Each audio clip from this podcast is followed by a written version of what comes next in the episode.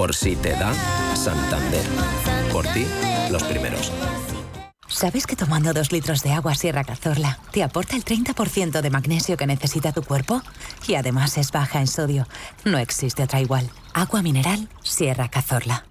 Invertir en acciones y ETFs con XTB tiene muchas ventajas. No tienes ninguna comisión hasta 100.000 euros al mes. La apertura de cuenta es online, rápido y sencillo. Y tenemos atención al cliente 24 horas al día en español. Más de 450.000 clientes ya confían en nosotros. XTB.es. Riesgo 6 de 6. Este número es indicativo del riesgo del producto, siendo 1 indicativo del menor riesgo y 6 del mayor riesgo.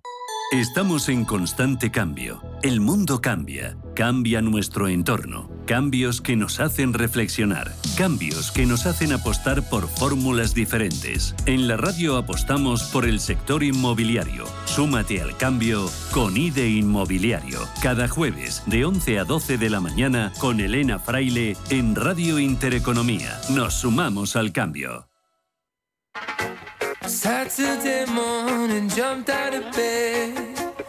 Put on my best suit.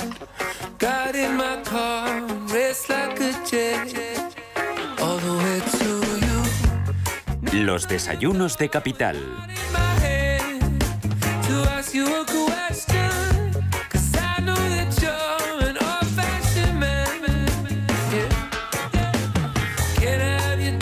Desayunos Capital, hoy con quién nos tomamos el segundo café de la mañana, Elena. ¿Qué tal? Buenos días, Susana. Bueno, pues vamos a hablar de el Black Friday.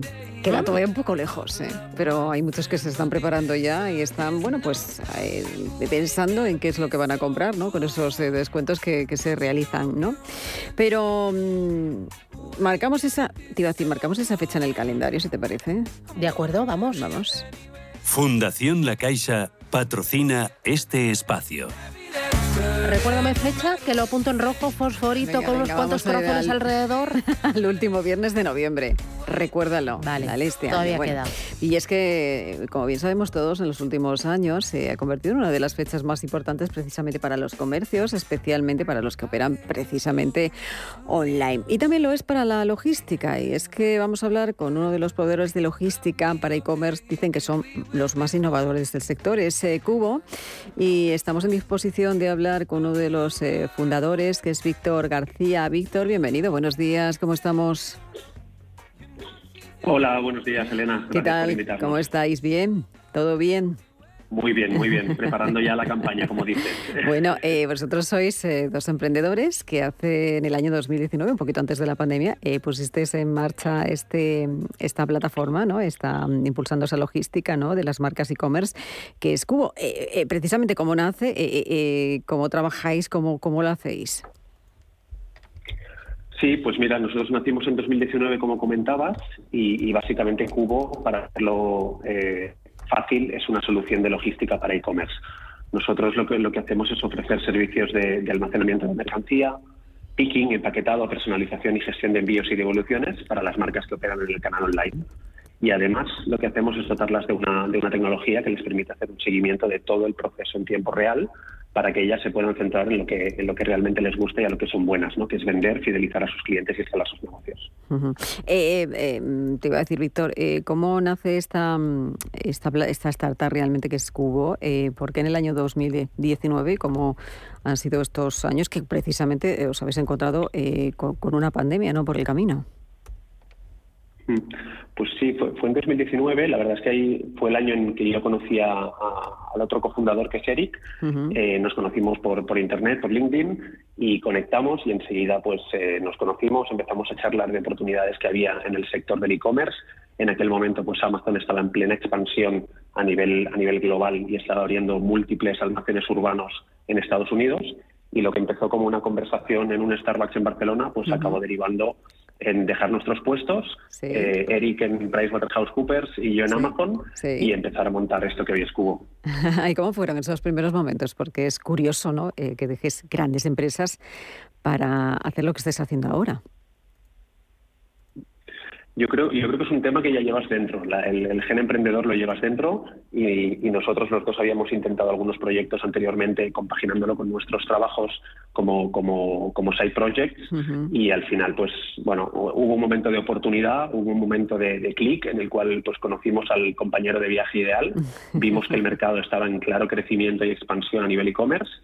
Eh, no previmos la pandemia, evidentemente, pero bueno, también fue un catalizador interesante y al final, pues bueno, se, alinean un poco los astros y decides dar el salto y probar. Eh, eh, eh, ¿Con quién trabajáis vosotros? Porque en este camino de estos tres años, casi cuatro años, ¿quiénes son vuestros clientes?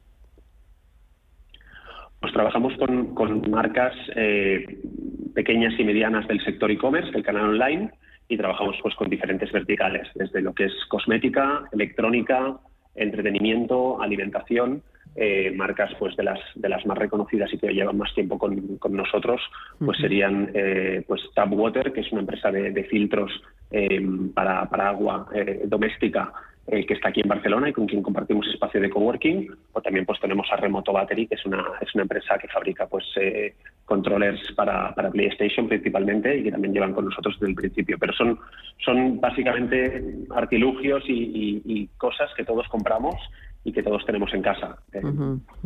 Eh, hablamos de, bueno de esa fecha, ¿no? De Black Friday, que va a celebrarse precisamente ese último eh, viernes del mes de noviembre. Em, ¿Cómo veis esta campaña vosotros desde Cubo? ¿no? Porque creo que según las últimas informaciones que tenemos es que vosotros creéis que se va a triplicar, ¿no? Los pedidos durante esta campaña de Black Friday. ¿Por qué se van a triplicar, Víctor? Sí, yo creo que en el ambiente todos tenemos un poco el, miedo pues, de, de, cómo está la situación macroeconómica ¿no? y al final esta, esta potencial recesión que parece que viene, pero también es verdad que seguramente el momento de consumo por excelencia dentro del calendario y especialmente para, ir, para países eh, en el sur de Europa, pues es, todo lo que es Black Friday y campañas de Navidad y Reyes incluso y luego rebajas. ¿no? Entonces, en esta época del año el consumo tiende a mantenerse a pesar de las condiciones macroeconómicas que, que, hay alrededor. ¿no? Por eso creemos que las previsiones van a mantenerse estables y vamos a seguir triplicando volumen, que es lo que hemos venido haciendo en los últimos años en estas fechas. Eh, ¿Cuáles son vuestras eh, recomendaciones eh, a la hora de, comprar ¿no? esos tips para triunfar precisamente en el Black Friday? Pues ocupándonos de, la logística y, y de las marcas, los tips que damos van muy dirigidos a la gestión de esta campaña para, para ellas. ¿no? Lo primero que siempre recomendamos es planificar muy bien con sus operadores logísticos y con todos sus proveedores eh, esta campaña. Es decir, esto no es simplemente una campaña de venta, una campaña de marketing, sino que es una campaña en la que satelitalmente hay una serie de servicios que tienen que dar soporte a esta campaña y, fundamentalmente pues tenemos los proveedores de materia prima, los proveedores de producto y luego los proveedores pues de logística y transporte. Lo primero es una planificación, una comunicación muy cercana para que estén enterados de cuál es el aumento de volumen previsto. A nivel de negocio, calendario de ofertas, también eh, venimos viendo desde hace algunos años que las ofertas ya no se están concentrando tanto en Black Friday, sino que están extendiéndose, elongándose un poco más en el calendario y ya tenemos pues la semana antes, la semana de Black Friday y la semana después, ¿no? Anticiparse y ofrecer todas estas ofertas y comunicarlas adecuadamente al cliente em, de forma previa pues es, pues es vital.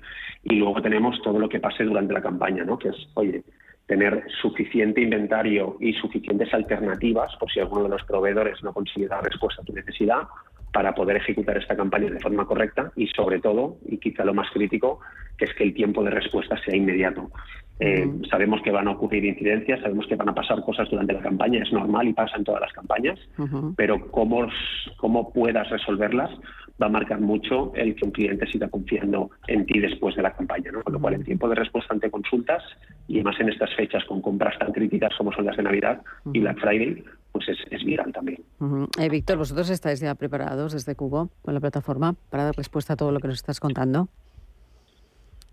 Sí, sí, sí, por supuesto. Ya, ya venimos trabajando desde, desde la vuelta de vacaciones. El, Back to School para nosotros es, empezar a preparar campaña y ya hemos empezado a trabajar tanto con nuestros proveedores logísticos como con los clientes para conocer cuál es la previsión de demanda que tienen, cuándo esperan que se produzcan picos y valles en esta demanda, porque no está uniformemente distribuida en el tiempo, eh, y empezar a dimensionar pues desde los planes a nivel de transporte, de capacidad de almacenes, de procesamiento de pedidos en los almacenes, de customer support para dar soporte al cliente y precisamente ser, ser rápidos dando esa respuesta que os comentaba, así como bueno, pues todos los, los, proveedores que tenemos integrados en nuestra plataforma.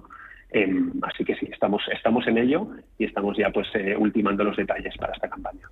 Eh, decía yo al principio que erais uno de los eh, proveedores de logística más innovadores del sector. Eh, precisamente, eh, Víctor, eh, ¿por qué? ¿Qué es lo que ofrecéis, a lo mejor que no ofrezca otro tipo de plataforma a vuestros clientes? Sí, básicamente lo que hemos conseguido es crear una plataforma que ayuda a que las marcas puedan gestionar su logística de forma automatizada. Es decir, hasta ahora las marcas de comercio electrónico, como venían gestionando su logística históricamente, era pues a través de plataformas tradicionales eh, o portales de proveedores de transporte y almacenaje que no están integrados con sus sistemas de información, con lo cual no pueden tener visibilidad en tiempo real y tienen que estar saltando de una plataforma a otra para consultar todos los datos e irlos consumiendo. En nuestro caso lo que hemos hecho es integrar una plataforma todo en uno que les da visibilidad de todas las partes de su operación y además automatiza toda la gestión en el back office a nivel logístico. Por eso siempre decimos que somos una de las plataformas más innovadoras, porque hemos conseguido automatizar lo que hasta ahora se hacía de forma manual. Todos los procesos. Te iba a decir, eh, ¿cómo ha evolucionado, ya para finalizar, ¿no? Eh, desde que lleváis vosotros en el mercado, cómo ha evolucionado el e-commerce y cómo creéis que va a evolucionar ¿no? en esta campaña del 2022 o, por ejemplo, de cara a 2023? ¿Cómo veis el futuro? Bueno, hasta ahora ha evolucionado de forma un poco, bueno, pues eh, hemos tenido una pandemia y hemos tenido un crecimiento aceleradísimo en, las 10 semanas iniciales de pandemia versus la tendencia que teníamos de crecimiento en los 10 años anteriores. Ahora pues hemos pasado un proceso de corrección de, de, ese crecimiento tan acelerado, pero al final las perspectivas de crecimiento siguen siendo, siguen siendo muy potentes, especialmente para España, que es el país en Europa que está creciendo más a nivel de e-commerce este año y sobre todo para el año que viene. Entonces, las plazas más tradicionales del e-commerce como son Francia, eh, Alemania y UK, pues son plazas que van a seguir siendo líderes, pero están empujando muy fuerte países como España, Italia, Países Bajos, que vienen pues eh, desarrollando el e-commerce a marchas forzadas y seguro que seguiremos viendo crecimientos de doble dígito en los próximos años en estos países principalmente. Víctor, pues eh, muchísimas gracias por acompañarnos. Susana, nos apuntamos, es el 25 creo de, noviembre, de cabeza. nos apuntamos la fecha para empezar ya a revisar eh, bueno, lo que queramos comprar ¿no? para esa fecha. Y como siempre, pues eh, hay alguien detrás que son bueno, esas plataformas de logística que tienen pues, personas como es Víctor García y Eric Daniel, estos creadores de esta plataforma que se llama Cubo. Gracias, Víctor, muchísimas gracias por acompañarnos. Un placer, buen día. Gracias a vosotros. Y a prepararse, gracias.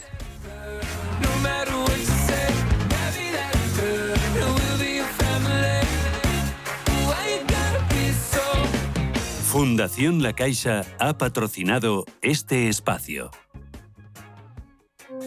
En la Fundación La Caixa creemos que el mundo de mañana depende de la educación de hoy. Pensamiento crítico, creatividad, colaboración y comunicación. Estos cuatro conceptos promueven habilidades que cualquier niño o niña necesita para desarrollar su potencial. Solo es progreso si progresamos todos. Fundación La Caixa. The Royal Swedish Academy of Sciences has today decided to award Sveriges Riksbanks Prize in Economic Sciences in memory of Alfred Nobel for 2022 to Ben Bernanke Douglas Diamond and Philip Dybvig. Lo han escuchado los economistas Ben Bernanke, Douglas Diamond y Philip Dybvig han sido reconocidos con el Nobel de Economía 2022 por sus investigaciones sobre el papel de los bancos en las economías han eh, obtenido el reconocimiento por, dice la Academia, mejorar considerablemente la comprensión del papel de los bancos en la economía, especialmente durante la crisis financiera. Concretamente, Bernanke ha analizado el papel de la banca en la Gran Depresión de los años 30, mientras que Diamond y David analizaron la función de los bancos en la sociedad como intermediarios entre ahorradores e inversores. Una decisión muy polémica, ya que Ben Bernanke era el presidente de la Fed durante los años de la última gran recesión global, los años de Lehman Brothers y las hipotecas subprime. Uh, uh, Estuve involucrado en una crisis financiera global donde los problemas en el sector financiero causaron tremendos eh, contratiempos, dice Bernanke, y por eso me hizo decidirme a hacer todo lo posible para tratar de que el sistema no se derrumbara.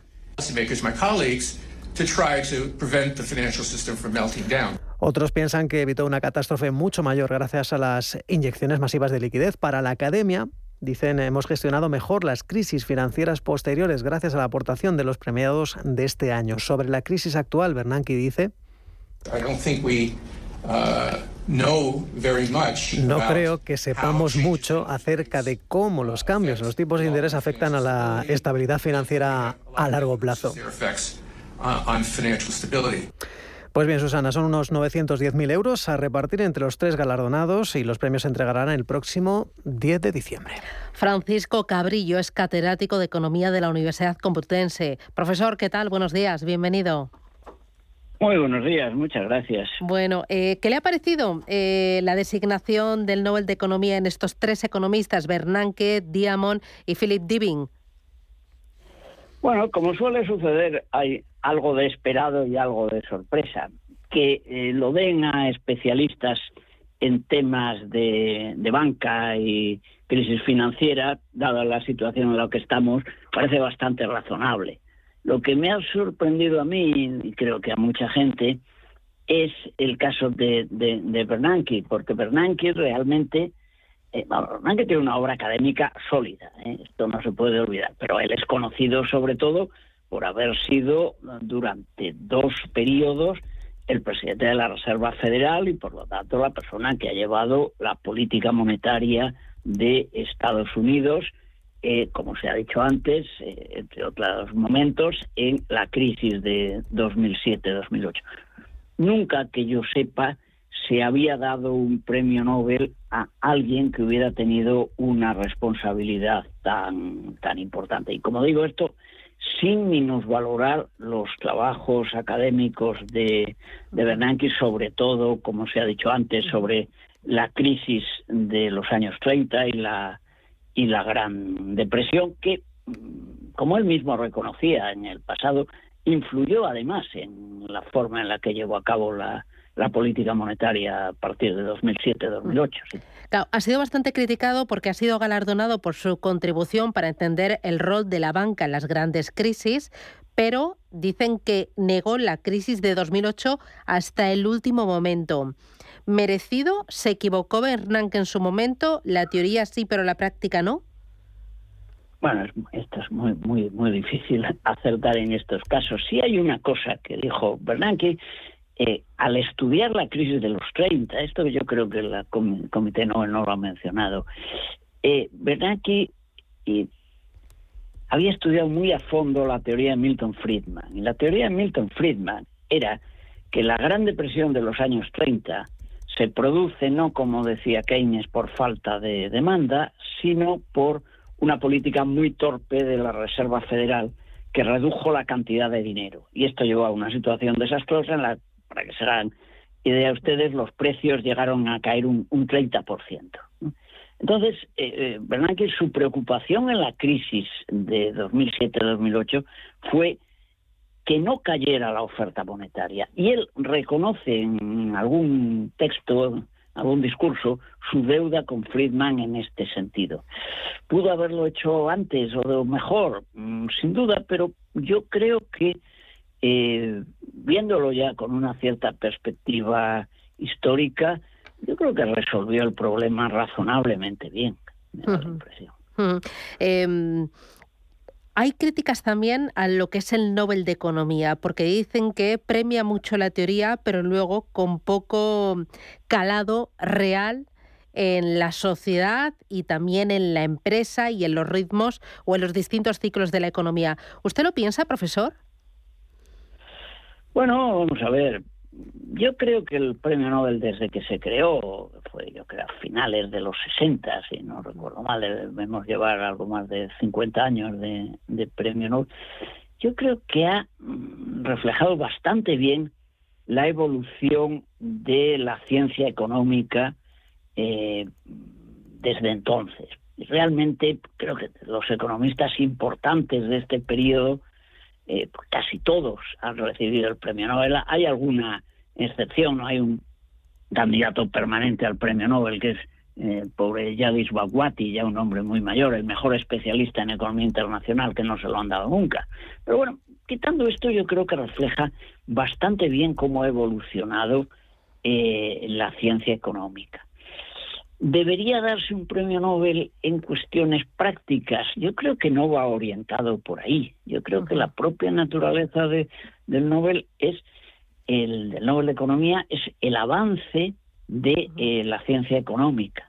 Otra cuestión es, claro, eh, durante muchos años se dio premios a economistas indiscutibles, muy importantes. Eso se ha ido acabando y esto nos lleva a que que hoy se comenta es que algunos de los galardonados en los últimos años pues tienen un nivel que evidentemente no es el que tuvieron, pues yo que sé, Friedman, Stigler, Buchanan o todos estos grandes maestros del, del pasado. Esto sí se ha planteado y ahora mismo yo eh, Diamond y, y por ejemplo, tienen un, un artículo clásico que todos los economistas conocemos sobre pánicos bancarios. Pero cabe preguntarse, ¿es esto suficiente para que a uno le den el Nobel? Hace 30 años, sin duda, no. Tal vez hoy lo sea. Em, he visto que Bernanke eh, nació en Georgia, en Estados Unidos, pasó su infancia en un rancho de Carolina del Sur, estudió economía en la Universidad de Harvard, se graduó con honores, suma con laude, además de conseguir el doctorado en economía por el Instituto Tecnológico de Massachusetts en 1979. ¿Qué nos puede decir, profesor, de, de Bernanke? Y bueno, y de los otros dos que parece que han quedado un poco eclipsados por la figura de, de Bernanke. Hombre, claro, porque Bernanke es, el famoso. es el famoso. Vamos a ver, todo el mundo, todos sabemos quién es Bernanke. Yo de, de, de, Diamond Divic eh, conozco eh, su artículo, que es un artículo que tiene 40 años, desde los años 80, como digo, sobre, eh, sobre pánicos bancarios. Y son dos economistas que hacen este artículo y luego pues llevan jóvenes, lo publican y luego ah, tienen una trayectoria eh, académica mm, aceptable, pero que yo sepa, tampoco soy un gran especialista en esto, tampoco han hecho grandes cosas después de estos trabajos de los años 80. El tema de, de, Bernanke es lo que, lo que comentaba antes. ¿Por qué es relevante la obra de Bernanke de los, de los años 30? Bueno, por algo verdaderamente sorprendente, y es que eh, a partir de la crisis de 2007, volvemos a estudiar lo que había pasado en, eh, en los años 30 para evitarlo. Entonces, lo que podría parecer un mero estudio de, carácter histórico, en realidad es muy relevante, porque han pasado, cuando han pasado 90 años desde, la, desde el comienzo de la Gran Depresión, y no hay acuerdo en el mundo académico de cuál es la causa o cuál fue la causa de la Gran Depresión. La tesis de Bernanke, ya la he dicho, es básicamente la de la de Friedman. Eh, fue un problema de mala política monetaria y por eso él, se ha esforzado. Yo creo que ese es el, planteamiento, pero ya digo que es un hombre que creo que si no hubiera sido eh, sido presidente de la Reserva Federal, su obra académica es muy respetable, tanto como para que le den el premio Nobel, pues tal, no, tal vez no, si no hubiera sido presidente de, de, la FED. Profesor Cabrillo, un auténtico lujo contar con usted para repasar las teorías económicas, para repasar también los eh, premios Nobel y para, para echar un vistazo a la trayectoria de estos tres economistas y aprender un poquito más. Muchísimas gracias por acompañarnos. Enhorabuena y hasta pronto. Profesor, un abrazo. Muchas gracias. Gracias. hasta la vista. Un abrazo. Gracias. Adiós. Un banco que cuenta con la experiencia de su equipo pero está libre de herencias es singular. Un banco que, además de sólido, es ágil, es singular. Un banco que utiliza la tecnología para entender a sus clientes, pero que sigue abriendo oficinas y contratando banqueros, es singular. La nueva banca privada es singular. Singular Bank. Sin cada una de las pequeñas empresas que han estado a su lado, Ferran Adrià sería Ferran Adrià. No, no sería yo. El éxito de Ferran Adrià y el de todo un país está hecho de pymes y autónomos. Por eso en Telefónica Empresas te ayudamos a solicitar el kit digital de los fondos europeos, acompañándote en la digitalización de tu negocio. Infórmate en fondoseuropeos.telefónica.es o en el 900 500 350. Si caminas solo, irás más rápido. Si caminas acompañado, llegarás más lejos. Luna Sevilla es su asesor patrimonial de referencia. Prestando nuestros servicios como agentes de Caser Asesores Financieros, somos una empresa con amplia experiencia profesional y una clara apuesta por la formación de calidad, la información transparente y objetiva y por el asesoramiento financiero personalizado y continuado. Si desea más información, visite lunasevilla.es o llámenos al 91 762 3442. Visión global con la generación Silver, la generación que emprende, que se digitaliza, que se reincorpora al mundo laboral y que se reinventa profesionalmente. Porque el talento sí tiene edad, queremos sacarle el máximo partido a su experiencia. Recuerde, los martes tiene una cita a las ocho y media de la tarde en Visión Global, con nosotros y con los senior. H2 Intereconomía, tu espacio semanal sobre el hidrógeno. Porque en Radio Intereconomía apostamos por el sector energético y la energía limpia. Presenta Rubén Gil. Arrancamos nuestro cuadragésimo octavo H2 Intereconomía y el sexto capítulo de esta temporada en el que vamos a contarles hoy todos los detalles, la letra pequeña de ese banco de hidrógeno que va a poner en marcha Bruselas. ¿Cuándo va a empezar a funcionar? ¿Quién podrá formar parte de él? ¿Y cuál es el objetivo? Son cosas que nos van a contar en unos minutos desde la Comisión Europea. Además vamos a volver hasta Colombia a ese Congreso del Hidrógeno para América Latina y el Caribe para hablar con Afica Castro y con Marina Holgado, que es la coordinadora de la Secretaría Técnica del Programa de Colaboración Tecnológica del Hidrógeno. Y en nuestro apartado de noticias y de cosas que tienen ustedes que saber, Delia Muñoz de H2B2 nos va a hablar del grupo de trabajo que va a poner en marcha la Agencia Internacional de la Energía para investigar el potencial del hidrógeno blanco y nos va a recordar todos los colores que tiene este vector energético. Así que sin más esperas, arrancamos como siempre con las noticias que nos ha dejado la última semana el mundo del hidrógeno.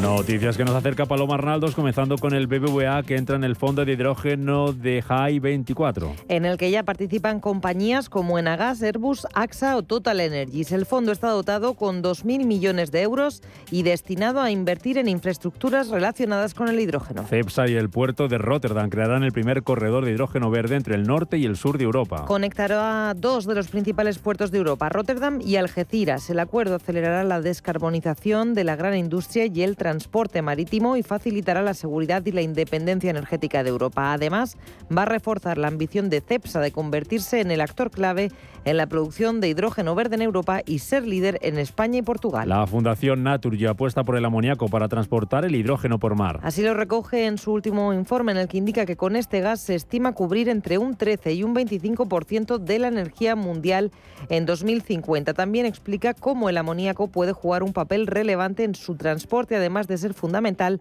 para la producción de fertilizantes, pudiendo sustituir a otros combustibles. Vitec invertirá 180 millones de euros para crear 250 empleos en el Valle. Se trata de una gran instalación de producción de vidrio con la última tecnología disponible y consumo de hidrógeno verde que se ubicará en el polígono industrial del Valle, en Cubillos del Sil, apenas a unos kilómetros de la central térmica de carbón Compostilla 2, contribuyendo, según el Gobierno central, a mitigar el impacto de su cierre. Toyota muestra las ventajas de las carretillas de hidrógeno. Son dispositivos de gran capacidad que tardan de 2 a 3 minutos en recargarse por completo. La compañía también ha elegido el hidrógeno verde como la nueva fuente de energía para sus camiones una vez que completó su transición a la energía verde. Y Volvo Penta junto a CMB se asocian para el desarrollo de motores de hidrógeno dual. Ambas compañías han anunciado un acuerdo de asociación diseñado para acelerar el desarrollo de soluciones impulsadas por hidrógeno de combustible dual para aplicaciones tanto en tierra como en el mar.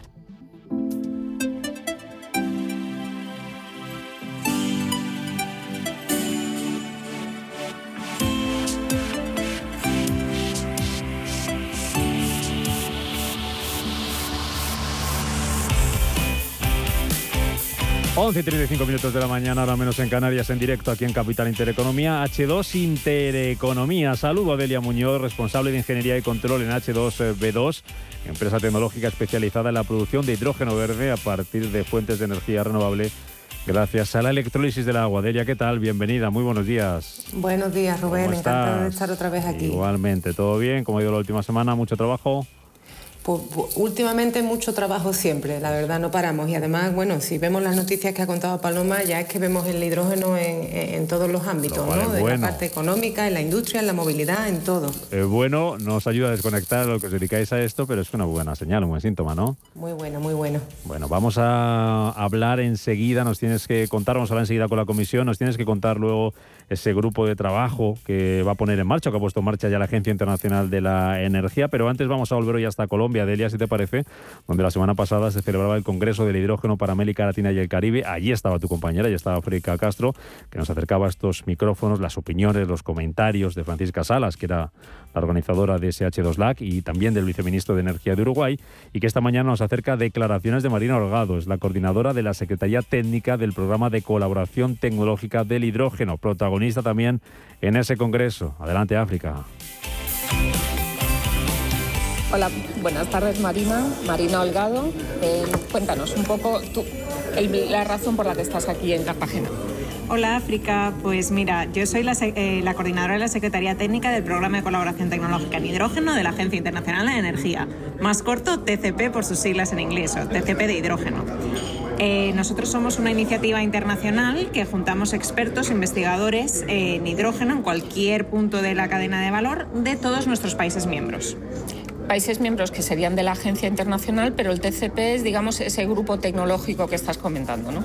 Digamos que la Agencia Internacional de Energía es la, asociación madre y eh, en los 70 comenzó a crear las TCPs, los programas de colaboración tecnológica. Ahora mismo hay más de 40, uno por cada tipo de energía. Hay una TCP de eólica, una TCP de solar y la TCP de hidrógeno fue de las primeras que se creó en 1977, la iniciativa internacional de hidrógeno más antigua y entonces eh, cada TCP es autónoma, digamos, somos parte de la familia de la agencia, pero cada TCP se rige de, forma autónoma y mm, trae a países que pagando una cuota anual pueden meter a todos los expertos de su país en cualquiera de nuestras actividades, grupos de trabajo que nosotros denominamos task o workshops, webinars que organizamos más concretos para actividades más puntuales, digamos y digamos cuál es el valor que aporta, porque ahora efectivamente hay un montón de agrupaciones, grupos de trabajo, ¿qué, cuál es la relevancia precisamente del, TCP?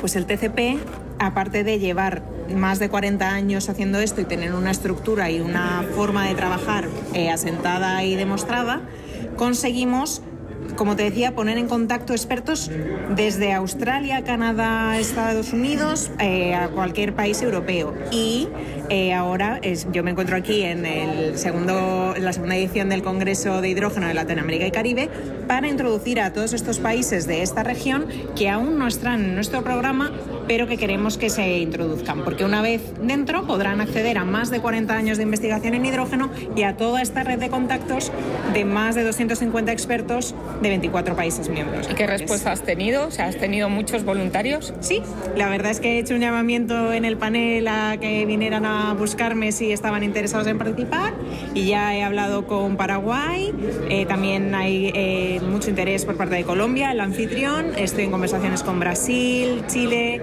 Costa Rica, Uruguay. Entonces espero que de cara a fin de año tengamos al menos dos miembros de Latinoamérica y para el año que viene muchos más. ¿Y el papel de España dónde está? O sea, ¿dónde ves que España está pues, precisamente aprovechando esa oportunidad de hacer networking, de hacer esa colaboración a nivel internacional?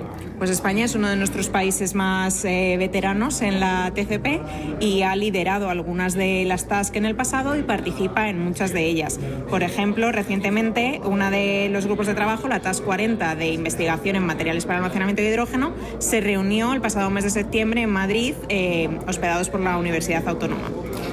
Y dentro de, o sea, lo comentabas antes en tu, en tu exposición, precisamente en el panel que has, que has, que has colaborado, hablabas un poco efectivamente de determinadas temáticas, eh, se trabajan ellas cuando es innovador, en un momento dado pues se cierran y se abren otras nuevas.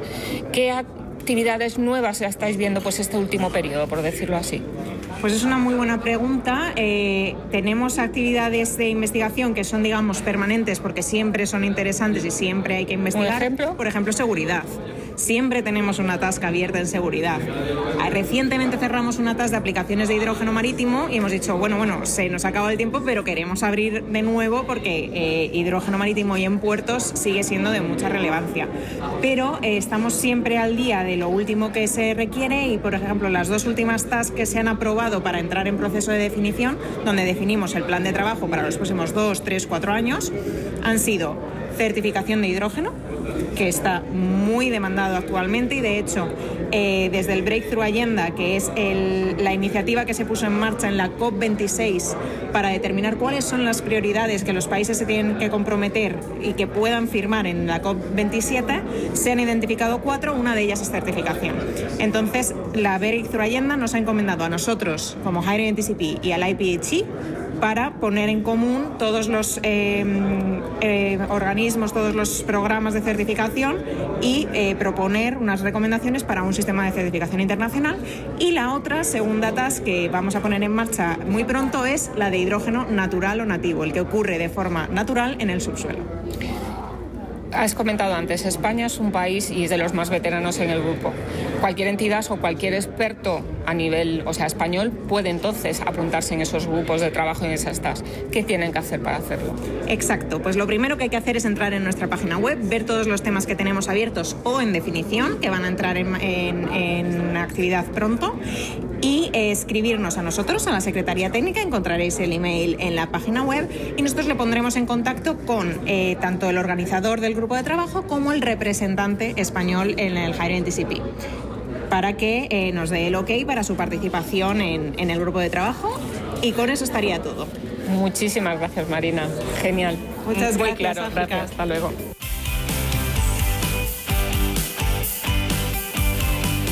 H2 Intereconomía, tu espacio semanal sobre el hidrógeno. Porque en Radio Intereconomía apostamos por el sector energético y la energía limpia. Y gracias también a África Castro por esa entrevista que nos acercaba desde Colombia, desde Cartagena, eh, desde ese Congreso del Hidrógeno para América Latina y el Caribe, con Marina Holgado, la coordinadora de la Secretaría Técnica del Programa de Colaboración Tecnológica del Hidrógeno. Eh, Delia, ya que estamos hablando de la Agencia Internacional de la Energía y de ese grupo de trabajo para investigar el potencial del hidrógeno blanco, sobre esto un par de cuestiones. ¿Cuántos colores de hidrógeno hay? Para recordarlo? Pues, pues, la verdad es que hay mucho, hay mucho. Eh, recuerdo que hablamos de esto en el primer programa, ¿no? El que, el que siempre queremos que, que es el verde, que es el que se produce por electrólisis, pero utilizando fuentes, fuentes renovables que es el que no tiene ninguna, ningún tipo de, de contaminación. Mm. Eh, tenemos el marrón o el negro, que es el que no, nunca queremos porque produce mucho CO2 y el azul, que es un punto intermedio, ¿no? porque produce CO2, pero este CO2 se captura. ¿Y el blanco? Eh, estos serían los principales, pero bueno, después tenemos el rosa de no, la nuclear, el amarillo del mix energético, eh, tenemos casi todos los colores ocupados. Mm. ¿Y este blanco, por el que está, el que está mirando muy de cerca la Agencia Internacional de la Energía, que es el hidrógeno blanco? Y, y este blanco, que parece que, que últimamente se, se, habla más de él, pues es el que, el que está de forma natural en, en la naturaleza, ¿no? Pues puede estar en formaciones geológicas, en la corteza terrestre, en geyser, en este tipo eh, de formaciones geológicas, pues puede haber depósitos de, de, hidrógeno que ya está en forma gaseosa.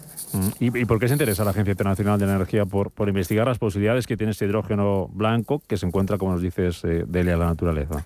Sí, pues bueno, como, como decimos, hasta ahora se, se, creía, no se le había dado mucha importancia y se creía que había poco, ¿no? Pero parece que ahora, bueno, con el boom que hay del hidrógeno se está investigando más porque claro, sería un hidrógeno que ya lo tienes ahí sin necesidad de, de producirlo, ¿no? Entonces ahora se están buscando dónde están estos depósitos de hidrógeno y cómo extraerlo de manera segura y de manera eficiente, ¿no? porque sería un recurso muy, muy valioso.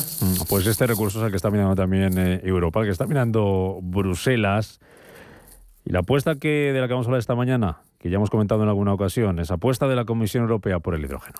Pour y parvenir, para lograr esto debemos instaurar un creador de mercado para el hidrógeno, con el fin de cerrar la brecha de inversión y conectar la oferta y la demanda futuras. Por eso, hoy puedo anunciar que crearemos un nuevo Banco Europeo del Hidrógeno.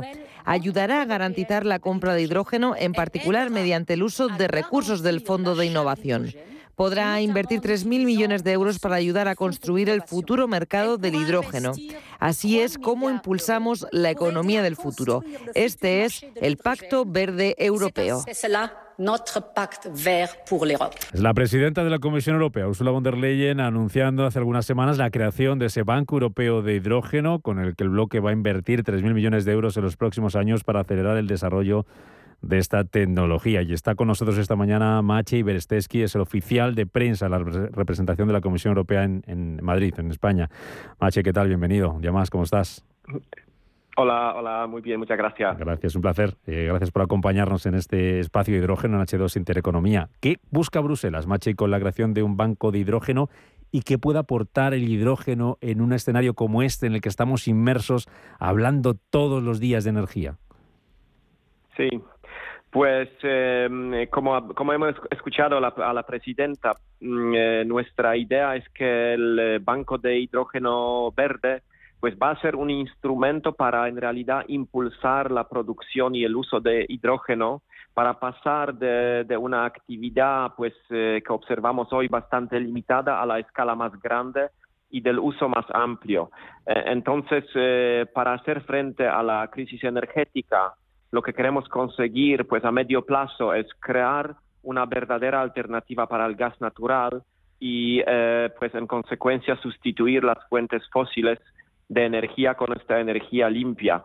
Em, pues hoy en día lo que pasa es que em, eh, mucha industria duda en dar este salto a las tecnologías de hidrógeno porque no saben si, si hidrógeno renovable estará disponible a las cantidades que necesitan y por otro lado eh, pues em, eh, los proyectos de desarrollo de producción de hidrógeno están esperando una señal clara de demanda. Entonces hay una hay, esta, esta brecha.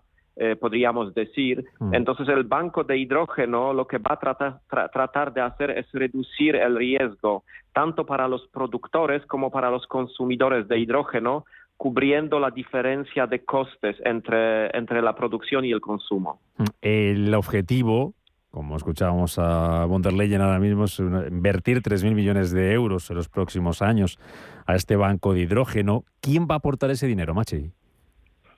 Sí, pues eh, en principio, como lo mencionó también la presidenta, eh, los fondos van a, van a, van a venir del, del, Fondo de Innovación que ya existe en la Unión Europea y serán, para empezar los 3.000 millones eh, de euros Em, es la primera estimación que hemos hecho de, lo que será necesario. Sin embargo, como este proyecto es en la fase eh, muy, eh, pues muy al, principio, estamos todavía estimando si serán necesarios nuevos fondos y si es así, eh, de dónde les vamos a sacar. Entonces, es, por ahora, aparte de esos 3 mil millones que ya hemos estimado, es difícil decir eh, de dónde van a venir eh, otros fondos. ¿Qué plazos se manejan? Eh, ¿cuándo, ¿Cuándo estará funcionando? ¿Cuándo estará esto listo? Claro, entonces la idea de la comisión es empezar a trabajar en el desarrollo de este proyecto ahora ya y, a ver, ponerlo en funcionamiento esperamos el año que viene. es difícil decir ahora o hablar sobre las fechas muy concretas pero de todos modos vamos a hacer una, pues vamos a avanzar de manera considerable el año que viene y, y entonces vamos a saber más cuándo va en realidad a funcionar el banco de, hidrógeno mm, verde. No es la única apuesta este banco de hidrógeno, eh, este banco europeo de hidrógeno que hace la Comisión por este sector energético. Hay más, eh, como hay algunos proyectos por los que seguro que Delia Muñoz de H2B2 quiere preguntarte, Mache, de proyectos sabes tú mucho más, Delia, así que adelante. Sí, ah, eh, sí, pues. Sí, espera, que le dejamos a. Perdón. Sí, a Delia, le dejamos sí, sí, a. por favor, por favor. Nada. eh, no, bueno, te quería aprovechar, como decía Rubén, para preguntarte también por, por el IPSEI, ¿no? Ya han salido dos oleadas de tecnología, ¿no? Y de, y de uso de, del hidrógeno, ¿no? Eh, ¿qué, prevéis exactamente? ¿Cómo, ¿Cómo se va a poner en marcha eh, estas iniciativas?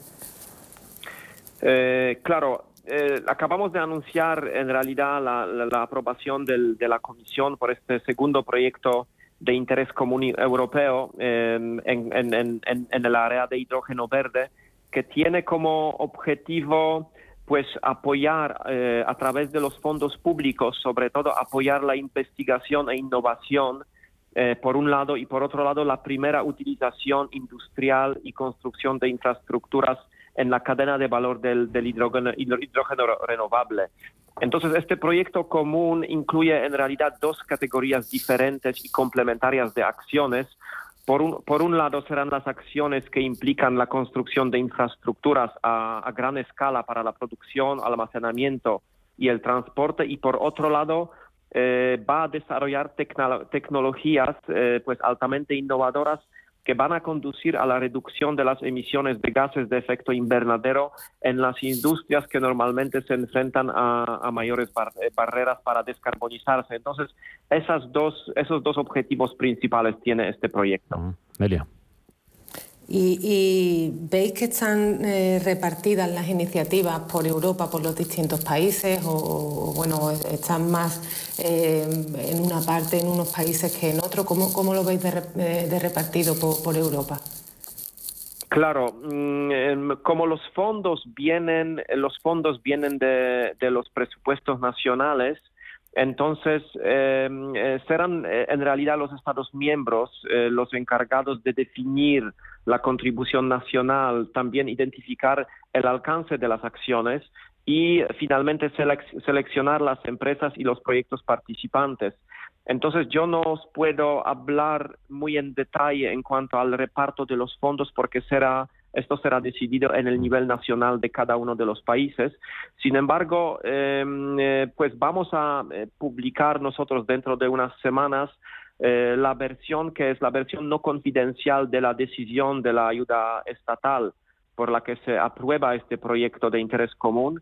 Y esta decisión no confidencial estará disponible en nuestro registro de ayudas estatales entonces, hasta entonces tampoco no solemos comentar sobre los importes muy concretos de las ayudas por cada uno de los países miembros y, por, cada, por cada acción. Mm, este, este segundo IPSEI, que por lo que te preguntaba eh, Delia Machi, eh, por, por contarle a los oyentes también las cifras, eh, prevé que los Estados miembros proporcionen hasta 5.200 millones de euros en financiación pública y se espera también que desbloqueen 7.000 millones adicionales en inversiones eh, privadas. En, este tipo de proyectos, eh, Machi, eh, solamente participan cosas en grandes empresas, también tienen cabida pymes, pequeñas más empresas de los Estados miembros. ¿Cómo, cómo, ¿Cómo se suele repartir? Pues eh, en este proyecto concreto eh, van a participar 29 eh, empresas con, con, con, en total 35 acciones diferentes ya predefinidas. Pero entre los participantes, aparte pues los participantes directos son, son también las grandes empresas, grandes actores industriales conocidos como Shell o, por ejemplo, Repsol Español, pero también eh, hemos insistido en incluir y van a, participar las pequeñas empresas y medianas y también los startups. Eh, aparte de eso, los participantes eh, directos, entonces todas esas empresas van a cooperar también con otros, estimamos, 160 eh, socios externos como universidades, organizaciones de investigación, pero también pymes de toda Europa. Entonces, claramente este proyecto va a incluir una parte importante de, las pymes y las, las, las, empresas pues medianas o startups. Elia, ¿alguna cuestión más para, para Machi eh, sí, bueno, quería ya aprovechar para preguntarle, porque hay un periodo abierto de consultas públicas ahora para clarificar la, normativa aplicable al hidrógeno renovable en el ámbito de la Directiva de Energía Renovable de, 2018. Eh, ¿Sabemos cuándo, cuándo habrá un resultado y cómo esto puede impactar o beneficiar al, al hidrógeno? Sí, pues em, estamos trabajando de manera, de, manera muy intensa en, en, esto y porque es una intervención un poco de, urgencia, pero claro, en, todo este proceso em, tenemos que respetar y respetamos la posición del Parlamento y vamos a tener en cuenta, del Parlamento Europeo, vamos a tener en cuenta em, los trabajos en curso que se están llevando a cabo sobre los actos delegados para la Directiva de Energías Renovables. Entonces, eh, en, este momento estamos trabajando de manera muy cerca con las dos colegisladores, el Parlamento y el Consejo, para proporcionar lo antes posible eh, pues la seguridad normativa para el sector del, hidrógeno, pero por desgracia por, por ahora no puedo decir eh, muy concretamente con toda la seguridad cuándo este proceso se vaya a terminar. Espero que será muy pronto, porque claro, todo el sector eh, nos, eh, nos lo está pidiendo y está esperando que sea lo, más pronto posible. Pues ya sabes, Machi, que estaremos muy atentos para que desde la Comisión nos contéis los avances y cómo va evolucionando esto, todas las novedades que vayamos conociendo relacionadas con este vector energético, con el hidrógeno y esas buenas noticias eh, que compartía la presidenta de la Comisión hace algunas semanas con nosotros con esa creación del Banco Europeo del Hidrógeno. Machi Bresteski, oficial de, prensa, la, la, representación de la Comisión Europea aquí en, aquí en España, Madrid. Gracias, de verdad, como siempre, por estar con nosotros. Hasta el viernes. Gracias. Muchas gracias. Gracias eh, a vosotros. Antes de irnos, en un minuto, eh, Delia, eh, me tienes que contar esto que leía el otro día, la, la lista de los perfiles profesionales del ámbito laboral, profesiones mejor pagadas en el ámbito de la energía. Project Manager de renovables y responsable de desarrollo de hidrógeno verde. ¿De qué trabaja esta gente y cuánto puede llegar a cobrar? Pues mm, ambos puestos son, son dentro de, la ingeniería, ¿no? Serían ingenieros, pues eh, eh, uno se encargaría, el project manager de renovables, pues de asegurar que los proyectos eh, se lleven a cabo en plazo y coste, ¿no? En, todos los sentidos, y, el responsable de desarrollo y operaciones, pues que igualmente sería ingeniero, ¿no? Pero su parte va más de analizar el mercado, las oportunidades de negocio, tener vínculo con los distintos actores, etcétera, ¿no? y bueno, como dices, son perfiles muy especializados que ahora que, tenemos esta, esta situación con el hidrógeno, pues están muy, muy demandados y que, que pueden llegar a cobrar hasta 90.000 euros, ¿no? Hablando de, perfiles que tengan eh, pues aproximadamente unos 10 años de experiencia, que, no hay muchos, ¿no? En este sector. Señores, hay empleo. Y hay buen sueldo ahí. Delia Muñoz, responsable de Ingeniería y Control en H2B2. Gracias como siempre. Hablamos la semana que viene. Cuídate mucho. Gracias. Así llegamos prácticamente a las 12 del mediodía. Faltan poco más de tres minutos para ello. Las noticias hasta ahora aquí en la sintonía de Radio Intereconomía y después Rafa Jiménez con a media sesión. Los de Capital mañana a las 7. Pasen un feliz martes. Adiós.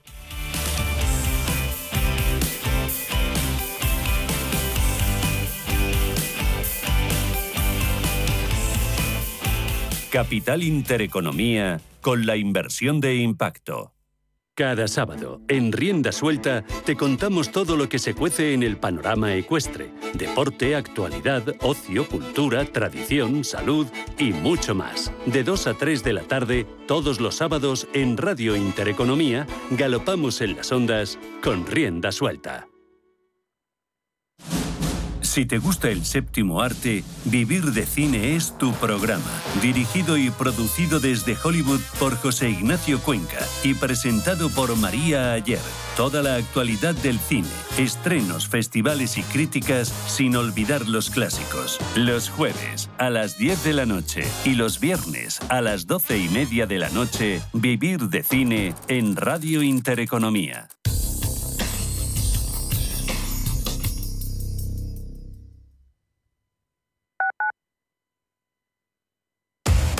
Somos aquello que siempre quisiste ser. Creamos aquello que siempre quisiste tener. Las reglas del juego han cambiado. Somos traders. Operamos. Black Bear Broker. El broker de los traders. Si no logras tus objetivos en ventas, deberías de aprender o enseñar a tus equipos de venta lo último en técnicas y tácticas de venta de alto rendimiento. Todos los primeros viernes de cada mes en Madrid y durante cuatro horas podrás asistir a una experiencia totalmente transformadora y catártica. Visita el método angelescribano.es y cuéntanos tu caso o llama al 91 184 1932. Si eres de los que no puede esperar para estrenar un Ford Kuga EcoBoost, aquí va un cuento para amenizar la espera. Érase una vez. Y colorín colorado, este cuento se ha acabado. Listo, se acabó la espera. Porque a veces lo bueno no se hace esperar. Ford Kuga EcoBoost con entrega inmediata. Que tus ganas de disfrutarlo